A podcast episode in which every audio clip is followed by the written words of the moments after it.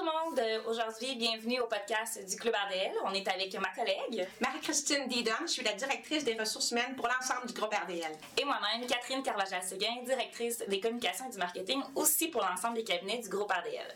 Donc la dernière fois, Marie-Christine, on avait fait un podcast audio ensemble où on discutait des trucs et astuces pour un processus d'embauche réussi. Tout à fait. Donc, lors de ce podcast-là, pour ceux et celles qui l'ont écouté, ben, on se disait que ce serait intéressant qu'on discute d'une culture d'entreprise positive. Oui. Donc, on se lance dans le sujet aujourd'hui. Je suis prête.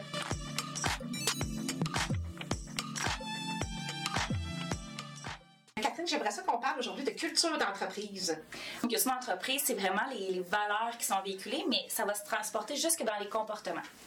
À titre d'exemple, euh, dans une entreprise, euh, c'est peut-être coutume de donner un peu des tâches dernière minute. Euh, c'est accepté, les gens sont pas choqués de ça, c'est vraiment dans le comportement standard. Mais dans une toute autre entreprise, la même chose, donc de donner des tâches là, vraiment là, à la dernière minute, ça peut être vu comme un manque de respect. Ça, c'est la culture d'entreprise. Donc, il y en a une qui accepte ça et l'autre non. Donc, il faut comprendre que ça part vraiment là, des gestionnaires, puis c'est eux qui vont vraiment euh, inculquer ça, si on veut, là, la, la culture positive que l'on souhaite avoir. Ça va vraiment devenir tentaculaire à peu près dans tous les environnements de travail. OK. Puis une culture d'entreprise positive, il faut savoir que c'est vraiment bénéfique pour le recrutement, la fidélisation, puis aussi favoriser le bonheur au travail. C'est positif. Oui, oui, absolument. Ça a un impact direct sur un environnement. Super, merci. Donc, maintenant qu'on a dit que la culture d'entreprise, c'était les valeurs véhiculées, les comportements, comment on fait pour savoir si notre culture est problématique? Il y a sûrement des facteurs qui nous permettent de déterminer ça. Tout à fait, Catherine. En fait, le premier élément qui me vient en tête, euh, je parlerais du taux de roulement. Donc, évidemment, c'est une évidence, là, quelqu'un qui aurait un taux de roulement très élevé, c'est un bon indicateur qui est chiffré pour voir que la culture d'entreprise est peut-être problématique. Puis c'est quoi, exemple, un taux de roulement qui serait élevé? Là, pour, euh, Les dernières données qui ont sorti au niveau canadien, on parle de 21 de taux de roulement, qui est la moyenne canadienne. Donc ça, c'est ce qui serait acceptable, 21% Euh, à l'ère de où on est aujourd'hui, je dirais oui. Si on recule de là quelques années, c'est sûr qu'on était ailleurs. Deuxième élément, c'est sûr que les discussions de corridor, les plaintes ou les commentaires un peu négatifs des employés, là, euh, c'est un élément qui est très, très euh, Révélateur. révélateur. Ouais. Merci beaucoup.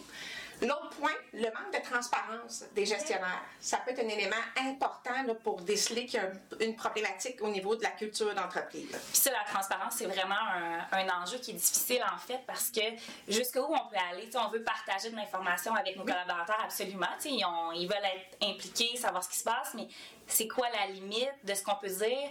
Puis ce qu'on se rend compte, ça fait cinq ans qu'on dit justement qu'on essaie de travailler notre culture d'entreprise, c'est que les gens, c'est une chose de transmettre de l'info, Oui. mais c'est surtout de l'expliquer. Les gens veulent comprendre pourquoi ça se passe de telle et telle Oui. les impacts positifs que ça a sur eux. Parce que quand les gens ne comprennent pas, ben, il y a un sentiment de peur, Mm-hmm. puis là, les, les, les histoires, l'incompréhension va prendre toute la place. Exactement. Un autre indicateur, c'est peut-être un faible taux de participation de nos collaborateurs à des événements corporatifs, des activités, des parties. Ça aussi, ça peut être euh, révélé une problématique. Euh, puis finalement, tout ce qui est lié, euh, les gens qui vont rester uniquement pour le salaire. avoir des menottes dorées, en fait. là. Les gens sont là parce qu'ils ont un bon salaire, mais finalement, l'ambiance, les tâches, c'est peut-être pas ça. Donc, ça peut être en effet un, un facteur. Excellent. Donc, euh, Marie, en fait, on a évoqué quelques facteurs de, de culture qui peuvent être problématiques. Puis, je pense qu'on peut se dire, s'il y a une chose là-dedans qu'on dit, oh oui, peut-être que c'est une problé- problématique chez nous, euh, c'est peut-être signe que la culture d'entreprise est due là, pour un changement, là, pour être bonifiée. Tout à fait. Puis maintenant, est-ce qu'on pourrait peut-être parler des avantages pour une entreprise d'entamer une démarche de changement de culture? Oui, absolument. Donc, de- du côté marketing, ce que je pourrais dire, d'avoir une culture positive, un des plus grands avantages, euh, c'est qu'on peut faire du marketing honnête. Puis ça, c'est vraiment le fun. Ça veut dire que tous les avantages qu'on va promouvoir, qu'on va mettre dans des publicités ou des choses comme ça, sont vraiment véhiculés. Puis ça, c'est un grand plus. là. Donc, les gens, quand ils vont arriver par après en entreprise, ce qu'ils vont avoir vu sur les réseaux sociaux à titre d'exemple, ben, ils vont dire, oh mon Dieu, c'est vrai, je, je le vois, je le, je le vis. Donc, ça, c'est vraiment un avantage euh, d'une euh, d'une culture positive. Ensuite de ça, ben, les gens deviennent vraiment des ambassadeurs. Il y a une réelle fierté de travailler pour l'entreprise qui a une culture positive. Donc là, après ça, ils vont en parler avec leurs amis et tout ça. Puis ils vont par eux-mêmes, en fait, devenir un ambassadeur euh, de l'entreprise en question. Tout à fait. Et ça, avoir des ambassadeurs, ça favorise le recrutement, ça c'est chose certaine. Exactement. Puis tu sais, en fait, c'est bon pour les gestionnaires parce que si c'est ça, ben la culture vit d'elle-même. Tout à parce que les gens, ils en parlent, puis on n'a même pas besoin de leur dire dites ça, dites ça, c'est vraiment senti. C'est naturel. Exact. Ça, c'est drôle parce que euh, au groupe RDL, euh, évidemment, pendant la COVID, comme dans plusieurs entreprises aussi, il y a eu, je veux pas, plusieurs départs. On était vraiment dans, dans un monde d'opportunités, tout ça. Donc, on a eu des ben, on ne doit pas dire une vague de départ, c'est pas super, mais plusieurs départs. Mais la majorité des gens sont revenus. Puis ça, c'est dû quand même à la culture d'entreprise parce que je pense qu'ils euh, ont eu un appel de Oh mon Dieu, j'étais bien là-bas, je me sentais considéré, euh, je me sentais compris. Euh, puis ils ont peut-être le goût de revenir vers ça, ce qu'ils ne vivaient pas dans l'entreprise pour laquelle ils, ils, ont quitté en fait. Tu as raison. Puis étant en ressources humaines, moi, quand les gens revenaient, la mention Je me suis ennuyée de la gang, je me suis ennuyée des défis. Fait que évidemment, ça, c'est fort là, pour la culture d'entreprise tu pousses aussi sur, euh, des fois, on a des départs, mais on peut avoir des départs en arrêt de travail, malheureusement. Là. Mm. Dans toutes les entreprises, on peut être exposé à ça. Avec une culture d'entreprise positive, les gens euh, qui doivent quitter vont quitter pour un arrêt mais c'est sûr que ça va favoriser le retour peut-être plus rapidement. Les gens ont hâte de retrouver cette ambiance de camaraderie puis positive au travail. Ça les aide même à prendre du mieux parfois. Puis ça, c'est vraiment intéressant parce que justement, les gens vont quitter parce qu'ils ont besoin de quitter, mais qu'il y ait hâte de revenir au travail. Je trouve que ça en dit long sur le fait que la culture est vraiment bénéfique et positive, ça leur fait du bien. Donc ça, ça veut dire une mission accomplie quand on arrive à ce résultat-là. Tout à fait. Comment on fait maintenant pour changer notre culture d'entreprise? Bon, premièrement, il faut, avoir beaucoup d'énergie. Mais Première étape. Euh, puis je dirais qu'il faut savoir écouter. C'est vraiment super important. Euh, les informations que les collaborateurs peuvent nous transmettre, c'est une mine d'or pour orienter notre culture d'entreprise. Puis à quel endroit on écoute? Parce que oui, on peut écouter, mais dans quelles circonstances on fait ça? Euh, ça peut être dans les corridors, à la machine à café, dans les entrevues de départ, des rencontres plus formelles et puis des rencontres informelles. Donc, tout peut être source d'informations pertinentes pour nous aider là, euh, dans l'avancement de notre projet. Parfait. Puis en fait, on peut faire des liens. S'il y a un irritant que là, plusieurs collaborateurs rapportent de différentes façons, bien là, on peut dire, oh, il y a un nœud, il y a quelque chose ici. Exactement. Puis c'est ça le but, en fait. Donc, euh, quand il y a un nœud, là, c'est notre devoir. Ben, ça peut, là, dans ce cas-ci, ça peut être les ressources humaines, mm-hmm. mais ça peut être aussi de l'entrepreneur, euh, la personne aux communications, devra par la suite aller informer les dirigeants de l'entreprise. Il faut les convaincre qu'il faut vraiment s'attarder à ces problématiques-là, puis de mettre en œuvre des stratégies pour remédier à la situation. Exactement. Puis des fois, ce qui peut être difficile, c'est que euh, si on veut être vraiment capable de savoir, bon, est-ce que c'est, du cas par cas, est-ce que c'est vraiment une problématique qui est partagée, ben il faut sonder nos gens. Et là, pour les gestionnaires, j'ai envie de dire qu'il faut faire preuve d'humilité. Oui. Des fois, ça fait mal. Tu sais, des fois, on, l'a fait en mari, on a fait des sondages, puis on lisait les, les, les résultats, puis on avait comme un un petit crunch, ça, ça faisait pas du bien, mais il faut écouter, il euh, faut mettre ça de côté, puis il faut vraiment ben, faire preuve de ça, comme j'ai d'humilité, puis être prêt à, se relever les manches, puis à, devenir euh, plus positif en fait avec euh, notre culture. Puis nous, ce qu'on a fait, c'est des sondages, des focus group, puis on a tout remis en question. Tout. Salaire, avantages, défis. Activités. Euh. C'est ça. puis peut-être me donner l'exemple de l'activité que tu as remis en question avec ton équipe. Ben oui, absolument. En fait, euh, au groupe Ardel, on avait une activité, l'activité reconnaissance qu'on faisait là, depuis des lustres avec tous les cabinets qui se regroupaient une fois par année. Euh, C'était une activité là, super classe, là, c'était oui. guindé, c'est la grosse affaire, tout le monde était ensemble, puis euh, les, les, associés se faisaient une joie, en fait, de, de, de, faire cette activité-là. Puis quand on a fait notre fameux sondage, oh, la déception de se rendre compte que finalement, c'était peut-être pas ça les attentes là, des, des gens, euh, en fait, du personnel. Euh, ils voulaient quelque chose de plus... de plus près, ils voulaient plus être entre amis, ils voulaient quelque chose de plus chaleureux plutôt plus que simple. plus simple. Donc là on s'est dit mais là mon dieu, on faisait ça pour eux mais par routine, par tradition, en présumant que. Donc, on a appris un peu euh, ben, de cette erreur-là. C'est normal, mais on a appris à dire OK, il ne faut plus présumer de rien, il faut sonder, il faut poser des questions.